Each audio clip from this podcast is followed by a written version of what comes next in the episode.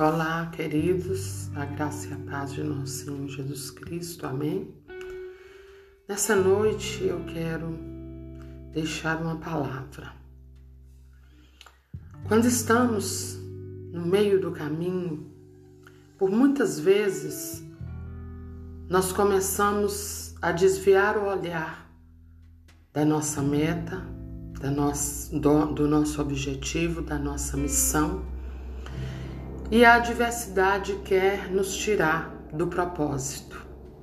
Mas eu quero te dizer: há uma promessa sobre a sua vida.